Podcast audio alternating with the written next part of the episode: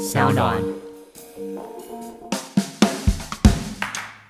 院民对于这些重建，他们的资讯是不透明的。无论是重建的计划也好，修缮的计划也好，他们都只是单方面的被告知者。他们因为早期被强制隔离的关系，他们的教育程度也不足以负荷他们去听懂每一场进度报告的说明会，他们到底在讲什么。对，就是这些东西，他们都是非常不理解的情况底下，他们就等于只能被动的接受这些结果。Hello，大家好，我是法律白话文运动的站长贵智。今天来到法科电台的是青年乐生联盟的成员，呃，一位是谢宗翰，另外一位是李若慈。那今天邀请两位到我们的法科电台，是因为青年乐生联盟成员前一阵子有写信邀请法白参加这个乐生疗养院的一个记者会，然后希望邀请法白做一些倡议。但是因为法白现在定位自己是媒体，所以后来评估后觉得法白不太适合成为可能倡议联盟的一个成员，因为这样可能会跟媒体的。的一个本质有一些不是很相符的地方，因为媒体在这个社会中扮演的角色是可以把很多不同的资讯传达给各个不同的族群，但如果媒体直接成为某一个议题的可能发生管道的话，某种程度上可能不是很适当。所以我们讨论后，我们觉得说，其实乐生疗养院这个议题在台湾已经蛮长一段时间，而且它其实牵涉到很多很沉痛，甚至是可能很伤痛的一些集体的回忆，所以我们认为这个议题其实有它的重要性，所以我们就直接邀请。请青年乐生联盟的成员来跟大家聊聊。我相信很多听众朋友也常常听到乐生疗养院这个名词啦，因为台北要盖捷运了，那它要盖捷运必须要有机场。那这个机场不是说那个飞机场的机场，而是那个捷运要有可以停放车厢，然后让他们去维修啊，或者是车厢没有要开的时候，总是要有地方摆嘛。那新庄线就一开始是不是决定要把乐生疗养院全部拆掉，然后整个就变成捷运机场？对，最一开始的时候就开始有很大争议嘛，因为大家才发现到说，原来乐生疗养院里面住了一群人，然后这一群人是长期被台湾视为遗忘的。那这群人当时是。他们并不是自己自愿住进乐生疗养院的，那没想到这个国家对待他们的方式是强迫他们住进去乐生疗养院，结果也在呃某种程度上非常不尊重他们的感受，就强迫他们要搬走。那所以后来就开始有许多的这个倡议人士就开始为这个乐生疗养院的院民发声。那我想是不是先请钟汉跟若慈跟大家讲讲看，说这个乐生疗养院它的来源是什么？就是大家我相信大家报章杂志多少都听过乐生疗养院这个名词。可是对他可能不是很熟悉，因为毕竟它已经是台湾一个具有很长一段历史，可是却是一段被遗忘的历史。是不是可以帮大家来回顾一下台湾曾经发生过的这样子一个事件？就是刚刚有提到是在日治时期就开始有这个热生疗养院出来。那在大概是一九三零的时候，嗯，那时候日本就有一个净化国族的一个政策，就觉得哦麻风病啊，或者是这种，他们会用胎哥杯来形容这些人，就是那个胎哥就是在讲。他们的台语那个肮脏的那个，对对对对对，然后就觉得他们皮肤一块一块的，就觉得这些人是不干净的，不应该出现在街道或者是社区里面。那就是要净化街道，然后把这些人收容到类似有点三不管的地带，就是在乐生疗养院这样。其实当时大部分都是强制收容进去的，但到后期是有一些人是自愿进去的，或是他们就自愿进去，可能是就医。那到后来也没有这种强制。要收容的规范，那他们强制收容进去之后，其实也就没有办法再出来。就是其实，在那个里面，就是包括有什么监狱啊，然后合作社跟宗教的设施，对对对，有佛堂之类的，对对对，有佛堂，然后基督教、天主教其实都有。就是他们其实所有的生活起居是都在那里面的，然后就连就是最后过世的。灵骨塔、纳骨塔其实都是在那边，然后可能最后他们可以离开的方式就是化成一缕烟，然后离开那个地方。所以那里面用现代的语言讲，它有个简直是小型的城市，对，生态系在里面。但我觉得蛮妙的是，他们住进去，原则上就在那个年代就不可能再出来了，是这个概念吗？嗯，一旦被移进去的人。他就是因为当时怕麻风病会传染，所以政府的方法意思是直接直接隔离进去嘛，然后就不管他们了，是这个概念。就是当时在一九三零年代，日本殖民政府除了就是工卫政策，对，就像现在会有要防治肺炎会有的防疫政策。那在过去那个就是工卫技术还没有这么发达的年代，就会这样，就是这个麻风病或者我们现在比较去污名的说法会是汉生病的话，对这样的一个疾病其实还不甚了解的情况底下，它就会有这样的一个相应的。的强制隔离的政策。对，那这个强制隔离的政策，除了刚才提到就是工位政策的考量之外，嗯、另一方面也就是殖民政府基于就是想要进化国族，就是刚才若慈有提到的，就是他想要让台湾人变成文明西方开化的人。对，那也就是在这样的背景之下，那他们就是这个强制隔离政策一直延续到一九六零年代才结束。那在这之前，就是全台湾各地，只要你被诊断出有汉生病的话，那他就会就是把你送上火车，然后就是呃一节一节的，就是送进乐生两院这样子。乐生两院他就。自从他呃强制隔离政策解除之后，也有很多人是就是疾病啊，或者是希望能够得到比较好的医疗，或者是他不希望连累家人等等的。因为在当时在疾病还不甚了解的情况底下，其实大家对于汉生病是有一个非常强烈的恐惧在。所以这个疾病有本身有污名化的问题，是这个意思。所以说。即便已经没有这个强制隔离的制度了，我得到这个疾病，我自己都会担心家人被连累，所以我宁可继续住在疗养院里面，也不愿意离开。是因为汉生病的话，它就是手脚会因为这个细菌的侵蚀而弯曲，那有的是外表可见的。对，那就会看到他就是可能有鼻梁塌陷，然后眼睛闭不起来，然后眼睛会畏光等等，就是他的外观样貌上面看起来会跟一般人不太一样。那严重一点的就是会被截肢这样。所以其实，在乐生疗院实际去走，会看到很多就是骑着电动代步车的阿公阿嬷，但是他们就是典型的汉生病这样子。那他们其实有的并不是这么外显，可是因为这个疾病的关系，也会有就是神经痛什么的。对，就是对他们来说，其实这个疾病在早期还没有比较合适的医疗的时候，对他们来说是还蛮大的折磨，这样子。像如果它是一个某种程度上，它也是公共卫生政策嘛。那以台湾来说，台湾就只有一个乐生嘛？还是其实台湾过去在全台各地也有很多类似的机构，只是它已经不在了这样子？在巴黎有一个乐山园，然后早期也有收治就是汉生病患，但是二战结束之后，国民政府来台之后，就把就是这些病患全部都集中到乐山两院来这样子。就我自己的理解来说的话，就是可能到了国民政府来台之后，比较多的还是就是现代国家政策底下的公卫防治的视角，然后只是想说啊，这个政策好像有效，然后还不错。那在当时就是可能一九六零年代才开始有比较呃。能够治疗疾病的特效药出来之前，他们就继续维持这样的政策一段时间。那特效药出来之后呢？这个疗养院可是它还是在继续运作，是它没有说让大家就回到自己的住处，嗯，就是回到自己各自的，可能比如住嘉义啊，住台南啊，那那边应该也有蛮不错的水准蛮好的医院，就有回到自己居住所继续治疗。而这些院友，我不知道是出于自愿，还是某种程度上也出于压力，所以他留在院里面无法离开。就我觉得有一些人，他们是真的没有办法再回去原本的家庭，因为就像之前听过一些故事，是像就是刚刚宗翰讲的，就是他们搭火车然后到那个地方，就很多人是被强制抓离那个他们原生的家庭，就是譬如说被自己当地的政府发现，然后就直接被抓上火车这种状况，然后可能那个家庭他以后就不会承认可能自己有这个小孩，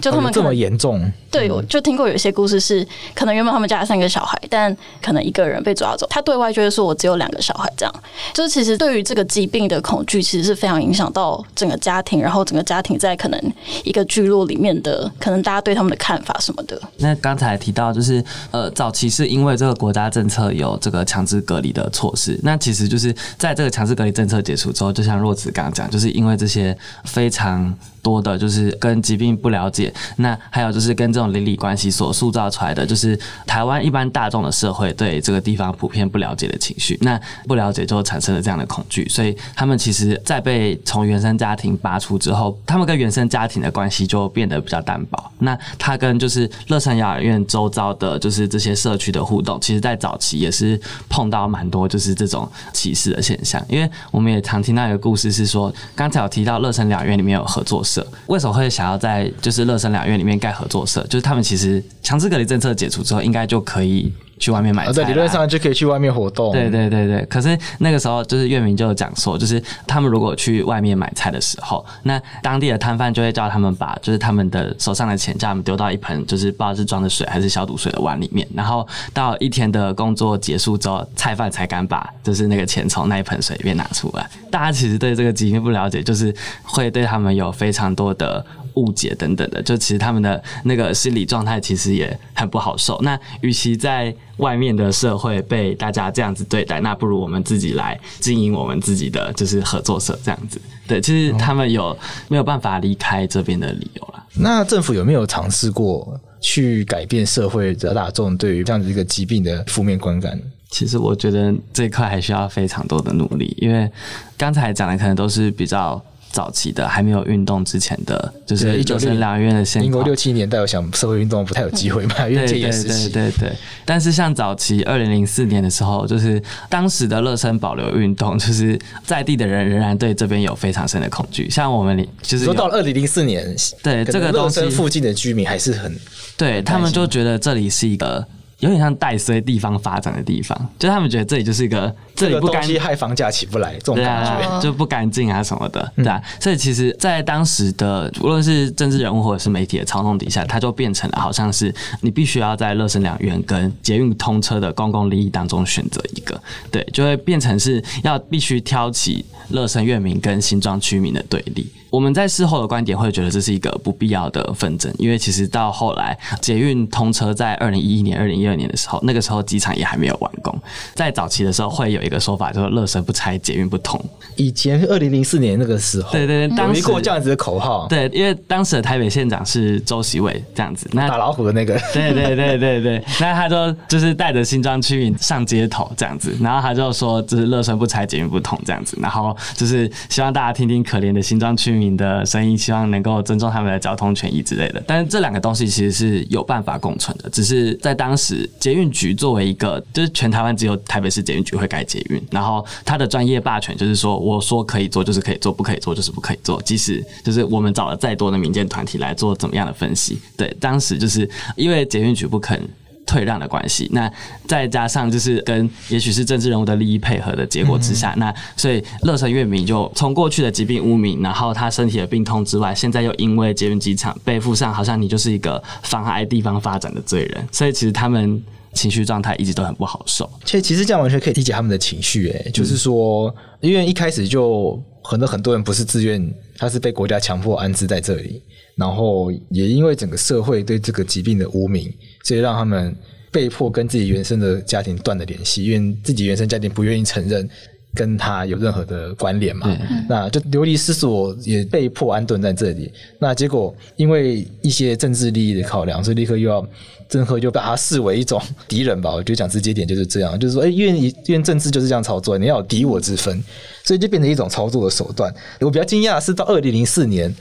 呃，乐圣疗养院的院民在当地的社群人还是不被接纳，这是让我比较惊讶的事情。整个拆迁争议是这样开始的嘛？就是说，因为捷运局坚持要在这边盖捷运机场，那捷运局有没有他的理由说，诶，这个捷运机场一定要盖这边？他有没有他的一些所谓专业上的一些讲法？就是其实，在原本在呃那个捷运机场划定在乐生之前，它其实是在文仔镇的，就是现在的后山。对，就是现在新庄线的前两站。但是后来就是可能也是因为各种觉得乐生应该被拆除的理由，然后最后就是其实是划到这里来。因为如果是要盖在辅大后山那边的话，可能会有私人土地征收的问题。那其实乐生两院它相较之下，它是以前的卫生署，现在卫福部管的土地。那嗯嗯，就是公家的土地还是要起来。会比私人土地容易得多。哦，因为公家土地就只有调拨的问题啊，不会有征收的问题，没有公家机关跟公家机关自己协调，比跟民间单位协调快多了。所以这个是当时捷运局可能官方上对外说明理由了，因为后面有没有一些政治利益的操作，这个我们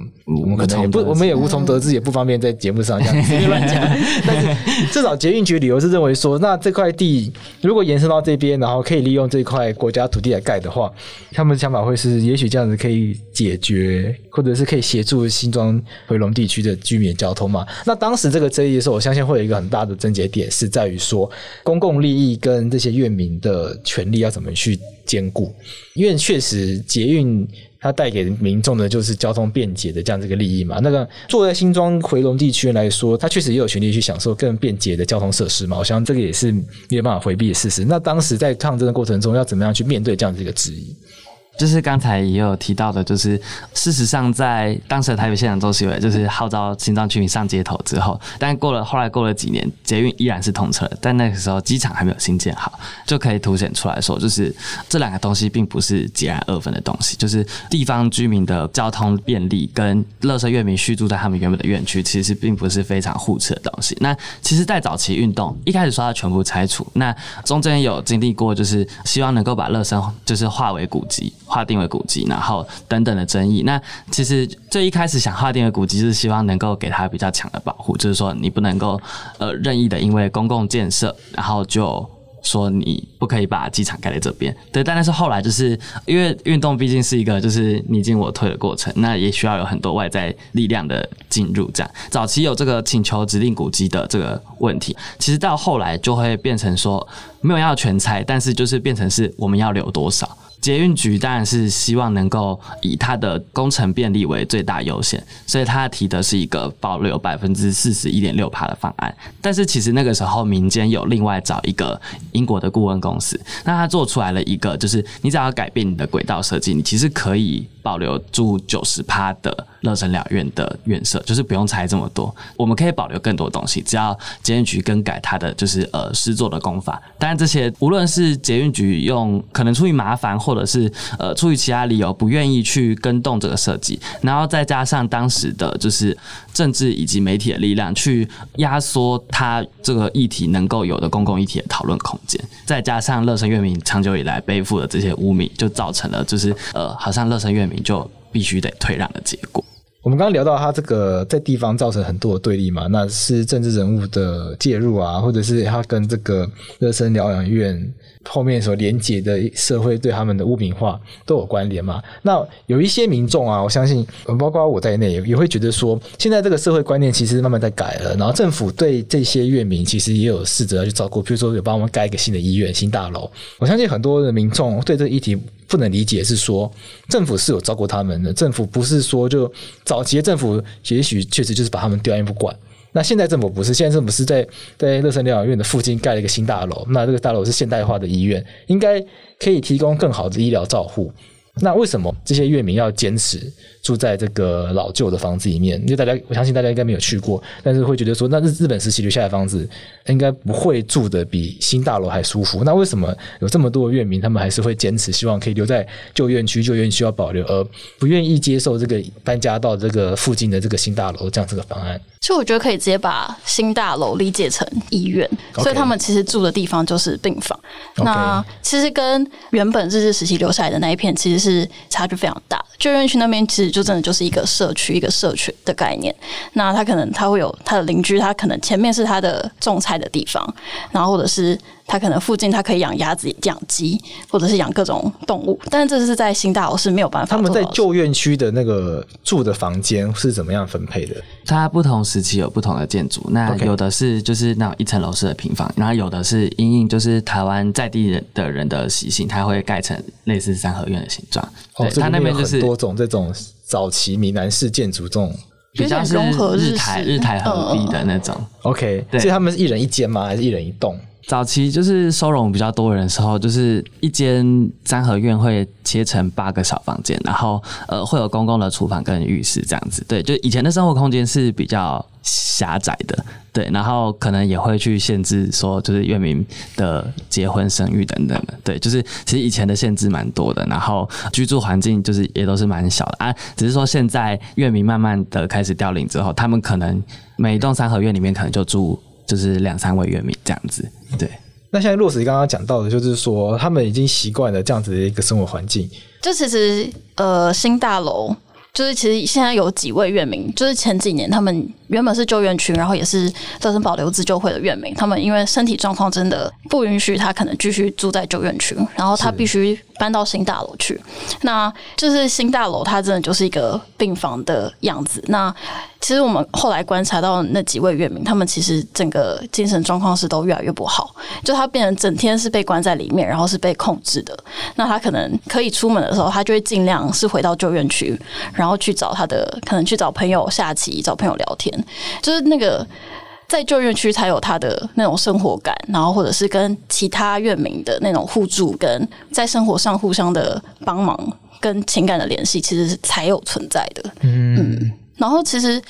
医院大家会觉得，就是对于病人，然后对于老年人，应该是一个很舒适的环境，然后可以提供更好的照护啊什么的资源。所以我相信一般人会这样理解，嗯、就是说，如果因为他们确实是寒生病病患嘛，所以政府站在一个提供医疗资源的角度去做这样子的协助。那有没有一些其他理由是说他们非得要住在旧院区里面不可的一个理由？我觉得还有一个很大的原因是，因为他们其实如果从现代一点的观点来说的话，他们就是状况特殊的身心障碍者，因为他们可能本身因为疾病的关系截肢，那他本身又有这个病在身上，所以他们对他们来说，其实，在旧院区是平房式的建筑，就是他不会需要上下楼，他也没有什么搭电梯的问题。对于骑着电动代步车的人来说，就是这样子的方式也比较方便他们移动。那新大楼的话，它就是一栋大楼。其实它整个结构的设计就是病院，就是医院嘛。对对对对，就是呃，不管从情感上来看，还是使用上来看，就是旧院区还是可以让他们生活的比较方便而且自在的地方。有一些院友啊，他搬到新院区之后，他确实很不习惯。有没有一些真实的案例故事可以跟大家分享？就是像有一位阿伯，他其实。他后来是住到新大楼去，然后他的就是后来开始就是失智状况是越来越严重，就是他其实后来几乎没有办法记得最近发生的事情，然后连人其实也都没有办法太记得，然后这跟他之前住在旧院区的情况其实是落差非常大的。然后或者像有一些院民，他可能因为要开刀或是一些手术，必须住到新大楼去，然后或者是因为感冒看病，就大部分的院民他们住在旧院区都会希望可以赶快。看完病好了，就赶快回去自己住的旧院区。他们其实很怕是继续被关在新大楼的。然后，其实还有一个原因是，因为你住在新大楼里面，你就是变得跟院长啊、跟院方是被他们控制住你的行动的。就他们的关系有点微妙，就是他们出来抗争，代表其实有一点是在跟院长作对的。所以，其实你只要住在新大楼，其实变成你跟。院方的关系是越近的，然后其实也不方便你后来你想要继续抗争，或者你要说他的不是，其实都很难再去做到这些。那新大楼盖好之后，目前还有多少人是留在这个旧院区里面的？二零零四年的时候是四百多位，啊，现在是九十九位。二零二零年，因为高龄的关系嘛，所以对对对，就是慢慢就就往生这样子。对。对那这九十九位中有多少位目前还留在这个旧院区里面？十七位。所以现在这十七位他们是坚持，他们就是不愿意去住这个新大楼，还是说，尤其是疗养院本身有提供说你可以选择这样子，还是说他们还是一直被暗示说你应该要去住新大楼啊？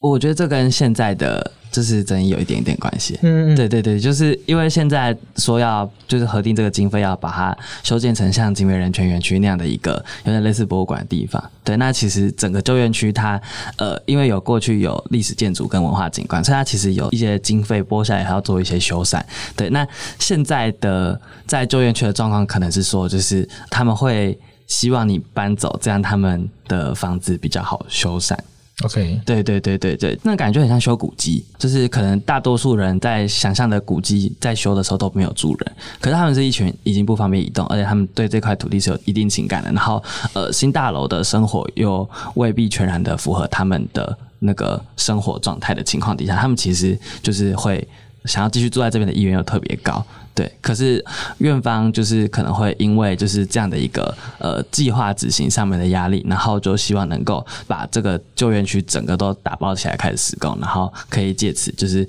顺便把他们整个移走，就有点像移除后患的感觉。对，因为其实现在我们说的路桥争议跟或者院舍重建的争议，都会是跟旧院区的居民最直接相关。对，因为他们可能是最直接的使用者或最直接的受益者，这样子。所以一路到现在的争议，已经从拆迁破迁，然后到你刚刚讲的路桥跟重建，是不是也可以跟大家讲一下，那是什么样的一个状况？就是在过去拆迁之后，其实一直到二零零八年还二零零九年，才有一个汉生病病患人权保障及补偿条例。对，就是。等于是国家在第一次的社会运动之后，才立了一个法，正式来承认过去强制隔离政策对院民的不当的举措。那里面有提到，在医疗或者是安养的权益上面，应该要能够尽到就是对院民的保障。那也要必须进行一些就是社会教育，因为刚才有的说是二零零四年的时候，大家的那个就是对于汉生病的理解还这么薄弱。对，就是因为到二零零八、二零零九年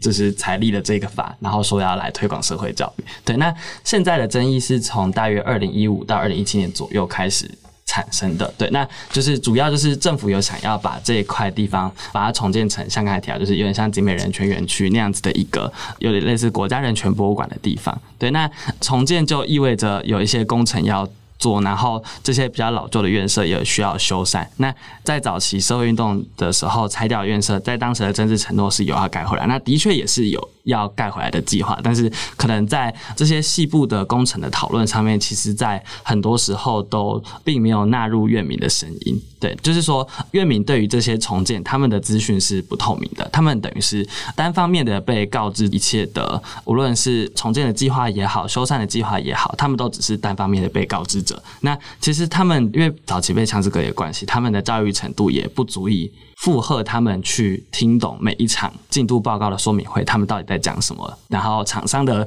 设计的这个图到底会怎么样长在我家门口前面？对，就是这些东西，他们都是非常不理解的情况底下，他们就等于只能被动的接受这些结果。对，但是这个拆迁应该是过去政府要保障。或者说政府承诺院民要把它盖回来的东西，但是他却没有办法依照他们想象的那个样貌给盖回来，就是我们觉得这是一个还蛮蛮荒谬，或者是蛮违背这个重建原本价值的东西。所以它现在盖成什么样子？应该说，乐山原本是一个山坡，对。然后因为捷运机场的工程，所以是把坡脚挖掉，所以变成它跟地面是有一个落差的。就从山的这一端，本来有个山坡可可以从高处走到低处，就高处跟低处之间有一个洞，对。这边从高处走不到低处了，就被人家跳过去，这不可能。对，所以他们呃，其实，在二零一六年底那时候，其实有规划了一个就是缓坡大平台的方案，就是是有点稍微土方回填，然后让那个缓坡是可以延伸到外面的。地面的，OK，那但是这个工程就是会影响到捷运工程，他们的就是他们要减轨，就是捷运轨道可能要减三到五轨，但是他们就是最后是没有愿意退让。那最后环坡大平台就是虽然在那个二零一六年底的跟国发会的协调会，虽然有做成会议结论，但最后因为就是捷运局会说，因为他没有什么白纸黑字写出来做成会议记录，那最后就也没有。就是真的落实，对，就也没有这个根据。然后到二零一七年的时候，是后来当时的乐清就发现，他们好像就是捷运局偷偷在那边施工，然后就是盖成现在的一个悬空路桥，就等于是那个悬空路桥就是有九公尺高，就是三层楼。那这个东西它就是在那个坡脚裂缝的断面的地方，然后接出来到外面的地面。那因为这个九公尺高的落差，就变成他们现在呃设计了一个。就是我们会叫悬空路桥案，就是他弄了一个电梯，就是跟需要回转绕两圈的一个无障碍坡道。那其实这两个设计都会，我们会觉得，哎、电梯好像对于呃汉生病患，好像或者对于病人，应该是一个很方便的一个。设施嘛，就是你电梯很方便啊，但是就是这些院民他们的手，因为就是被马蜂杆菌侵蚀，他们其实手是蜷曲的，或者是他们可能根本没有知觉，他们不知道他们到底有没有按到电梯。嗯，然后加上其实他们代步车要进去电梯，其实也不方便。那甚至在那个封闭的空间，其实对院民来说，他们是会有恐惧的，因为之前就发生过他们在里面有被抢劫，那因为他们也没有自卫能力，所以就变成他们对那个空间是会害怕的。那另外要绕，就加起来总共六百三十度，六百三十度，就等于你可能进出旧院区，你从呃外面，然后要进到要回家，你变成你要在那边绕，可能绕五分钟你才能进去，就是这个东西就是根本是不方便他们使用的。但是他好像觉得哦，这是无障碍坡道，这是电梯，应该可以给你们用的，但其实根本并不是，就是因为他们其实根本没有去。完全的采纳，或者是了解院民他们到底需要他们的身体状况，他们可以用什么，他们不可以用什么，什么是他们真正想要的重建的方案。所以这路桥已经盖好了，悬空路桥已经在了，就是二零一七年的。但是刚才那个电梯跟无障碍坡道现在都还是目前是招标中的状态，但是它目前就是持续的在流标，对，就是也没有人来说我要来盖这样子。所以现在路桥本身没有电梯吗？就是它路桥是一个案子，然后前面要怎么样让这个九公尺高的路桥可以落地是另外一个案子。那因为这个路桥就是捷运局本身不愿意退让的结果，所以就必须要在很狭窄的人行道里面要弭平这个九公尺高的落差，要在这个很狭窄的人行道里面让它有办法到地面上，就是很短的距离，让人家可以从九公尺高的桥下对。下来，所以才会长出就是要转六百三十度这么多圈，就是那种我们常常看到的那种可能大卖场比较常见，就是那种会。凹来凹去，凹来凹去，凹来凹去。对对对对对。然后他们都是七八十岁的老阿公老阿妈，那他又要他们去每天出门回家都要经历这样的一个，就要走很多斜坡，可能先走一段斜坡上去，然后回转，然后再上去，然后再回转，然后再上去，然后回转，那个坡道就长这样。对对对，这其实就是从实用层面来看是不符合他们的需求的。那其实从就是文化景观的观点出发，这个也和过去的大平台方案民间版本相比，它也呃完全破坏了过区大门口的那个样貌，它其实也不是一个真正遵照院民意志去就是实行的一个方案，所以其实从历史的观点来说，它也等于说政府也没有去反省过去它可能错误的政策对院民可能造成的伤害，它在即使到了重建，还是再一次的去伤害了院民的那个情感的感觉。我觉得这个路桥的重建呢、它又暴露出两个。我们常常看待事情的盲点，第一个是我们所谓的一般人啦。虽然我知道这个可能不是很好用语，但是因为一时想不到其他，就是我们所谓的一般人在思考这种身心障碍设施的时候，会觉得，诶，有电梯椅就很好用啦。或者这个坡道的坡度是符合法律规定的啊，理论上你就算坐轮椅你也很好推啊什么的。所以这个很多这种身心障碍设施的设置，并不是从身心障碍者的本位去出发的，我觉得会是一个很困难的议题。我之前跟一些身心障碍朋友聊天的时候，我才知道说，他们都会觉得我们认为的身心障碍措施，其实只是障碍措施，是造成很多障碍，并没有身心障碍措施障碍那些设施本身就是在造成障碍。譬如说，我们觉得搭电梯是一个很方便的东西啊，因为你坐轮椅嘛，那你就搭电梯啊。可是他没有想到的是，这些人可能连按电梯钮都会有个困难。那或者是说，像坡道本身，我们会觉得说，哎，我没有弄楼梯啊，弄坡道啊，那已经考虑到你是坐轮椅的状况嘛。但是他没有想到说，这些是六七八十岁阿妈，他怎么他哪来力气这样子自己推轮椅，然后转很多圈，在很短距离内爬升九公尺的这样的高度，都会是造成很大的困扰。嗯，所以这些装置的设置，美其名叫做身心障碍设施，可是实际上它只是造成重重的障碍而已。我觉得这是第一个。从这个路桥争议，我觉得我们要去重新反思一件事情。那第二个部分就是我想要再跟钟汉深聊，就是说你刚刚提到说这个路桥的设计本身跟所谓的还原历史啊是有非常冲突的。那那是不是在历史上面这个大门它的设计有一些值得我们去重新反省的地方？所以它应该要恢复它的样貌，而不是用一个电梯啊、用一个坡道啊、用一个桥来去取代的。就是在过去乐生两院的大门口进去之后，它其实会分成两条路。对，就是那为什么要分成两条路？就是一条是给正常人走的，一条是给就是汉生病患走的。那他们只要进到呃，我们说王志行大楼是就是乐生两院的以前的医疗中心这样。那只要进去了这个大楼里面之后，你就有生之年就再也难以离开这里。所以其实就是整个乐生两院的，无论是它的选址也好，或者说它的内部的配置也好，本身就是一个差异化的措施，去区分正常人跟汉生病患。汉生病患也会用。就是挂靠狼来，就是形容，就是啊，我们跟外面的人其实是不一样的。那这些东西其实都在这个乐神两院里面的配置，就是有这样的体现，所以才会呃。月明也希望说，能够把它能够尽可能的去接近以前的历史原貌，那这样才能够符合就是文化资产的要求。因为其实不只是台湾，就是像是日本、韩国、马来西亚、法国等国家，他们都有类似的就是这种汉生病的隔离设施。对，那他们其实现在是有打算能把这些地方。就是打包起来，然后去提报世界遗产，所以其实就是它是有这样的一个文化资产的价值在，甚至就是台湾就是呃文化部底下的一个文化资产局也把它把乐生两院选成是台湾的十大世界遗产的潜力点。对，就是政府上面的宣示性的政策是一套，可是我们却看不到它在这个地方有任何具体的实践，还是在很多的地方去迫于现实的工程或者是计划压力上面不可退让，那就变成说最后。很多不利的结果都是让院民来承担。那他们又曾经遭遇到过去的这些呃抗争的运动，所以对他们来说，这个真的是对他们的二次的伤害。乐生疗养院现在已经有计划要成为古迹了吗？还是已经被指定为古迹了？呃，它没有被指定为古迹，但它是文化景观，它也是有某几栋院舍被指定为历史建筑。它之前有被暂定古迹，然后但是那时候被暂定古迹的时候，一直在等它要定为古迹，但那时候就开始拆了之后才定为古迹，但就是来不及了。对，要拆掉就已经来不及，已经被拆了。对对对对对。好，我觉得聊到现在，我觉得呃，乐圣疗养院其实给大家很多思考的问题啦，因为它涉及到时空非常的长，对，然后涉及到的议题其实非常的深刻，已经变成一个很复杂的问题了。就是说，它包括了我们历史上曾经对待麻风病患的不理解，以造成这些病患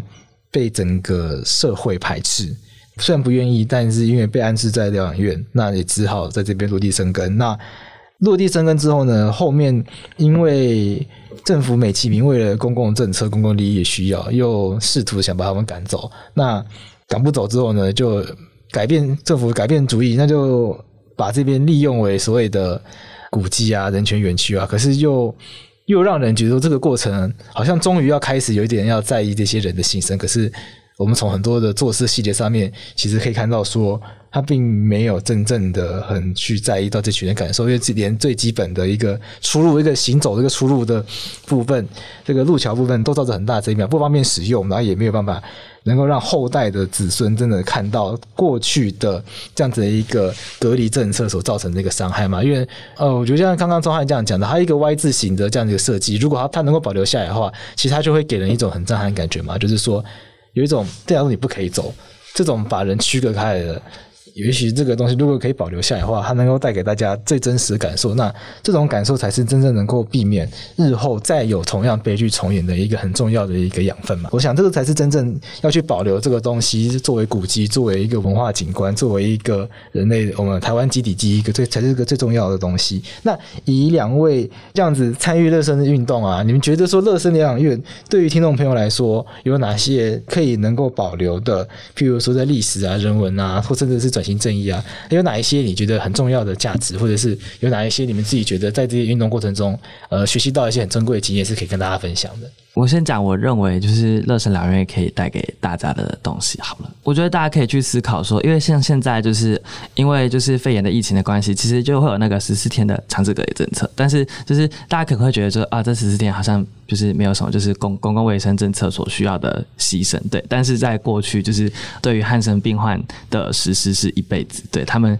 在这边进去之后就很难再出来，不管是跟原生家庭的断裂也好，那跟他们的就是这些社会关系。脱节也好，这些都让他们就是无可奈何的继续住在这个地方，就是我们常说的是以院作家，这边就成为了他们的另外一个家。可以去反思的就是这样的一个隔离对于一个人所造成的伤害，那你才能够去同理说，那现在无论说过去的这个捷运机场建设为什么会这么的急迫的想要去抹杀其他公共政策讨论的可能，要一定得让他们搬离开。乐成两院里面，那或者说现在的这个重建，为什么不能够真正的去考量到过去，无论是政策的历史错误也好，然后去真正的去从文化资产、从院民的心声的观点去依照他们想要的方式去重建？对，因为现在的这些重建的方案，它在在的凸显说，他们并不把他们当人看。那无论是在就是这种新建的工程也好，或者是旧园区的修缮也好，他想要做的只是想要把这些人全部。移走，他们想要就是真正的让这个园区变成一个没有人住的地方，他们才能够去好好的进行他们的工程。可是被拔掉这些人的乐生疗养院，它是很大程度上它的历史意义是有受到很大损伤的，因为你把住在这里最重要的那一群人把他赶走了，那就是这个地方的那个教育意义其实就减损了非常多。我觉得也是延续刚刚宗翰讲到，就是工程这件事情，就是是院民从过去他们因为。可能因为国家的政策，然后被强制隔离，到后来就是国家说，我们要为了什么公共建设，然后要你们去牺牲，就他们。一开始为了因为国家政策，然后被强制关进来，然后又因为捷运机场这种公共建设，然后他们又再次被牺牲，然后到后来可能又因为呃到近期是因为一些修缮的问题，然后他们可能又会再度面临他们没有办法继续居住在原本。房舍的问题，就是他们其实是一个不断被牺牲，然后不断要跟国家、跟公共利益妥协的一群人。然后我觉得大家可以来思考这件事情，就是难道所谓工程，然后跟我们提到他们的人权，然后甚至是文化景观，难道是不能是三个共存的事情吗？一定要哦，我们的人权跟文化景观都要为了公共建设、为了工程而牺牲？就我觉得，其实真的都是看国家跟这些人有没有这样的决心、跟高度、跟态度来来处理这些事。情在这个专业工程里面，就是不管是政府也好，或者是这种就是专业的这种幕僚，无论是捷运局也好，就是呃，他们往往会用一种就是专业的角度去包装他们的这个公共建设。那好像说，就是这个公共建设只要包装了专业、公共发展，然后经济繁荣的这个影子之后，它好像就可以完全不顾，或者说无法再含纳进其他的价值，无论是人权也好，或者是文化也好，或者是其他历史也好，我们所尊重的价值，好像只要。只要被政府套上了“专业”两个字，我们就好像必须得闭嘴。就是我觉得这个是现在的公共建设欠缺考量的一个思维，这样子。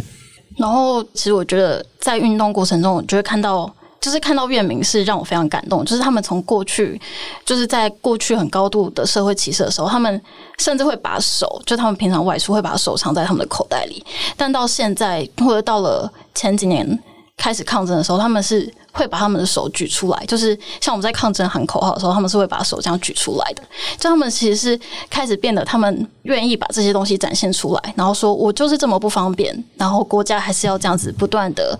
去牺牲我们的人权什么的。然后我觉得就是大家真的有空有机会的话，是真的可以去院区走走，然后看到院民。怎么样生活在这个空间，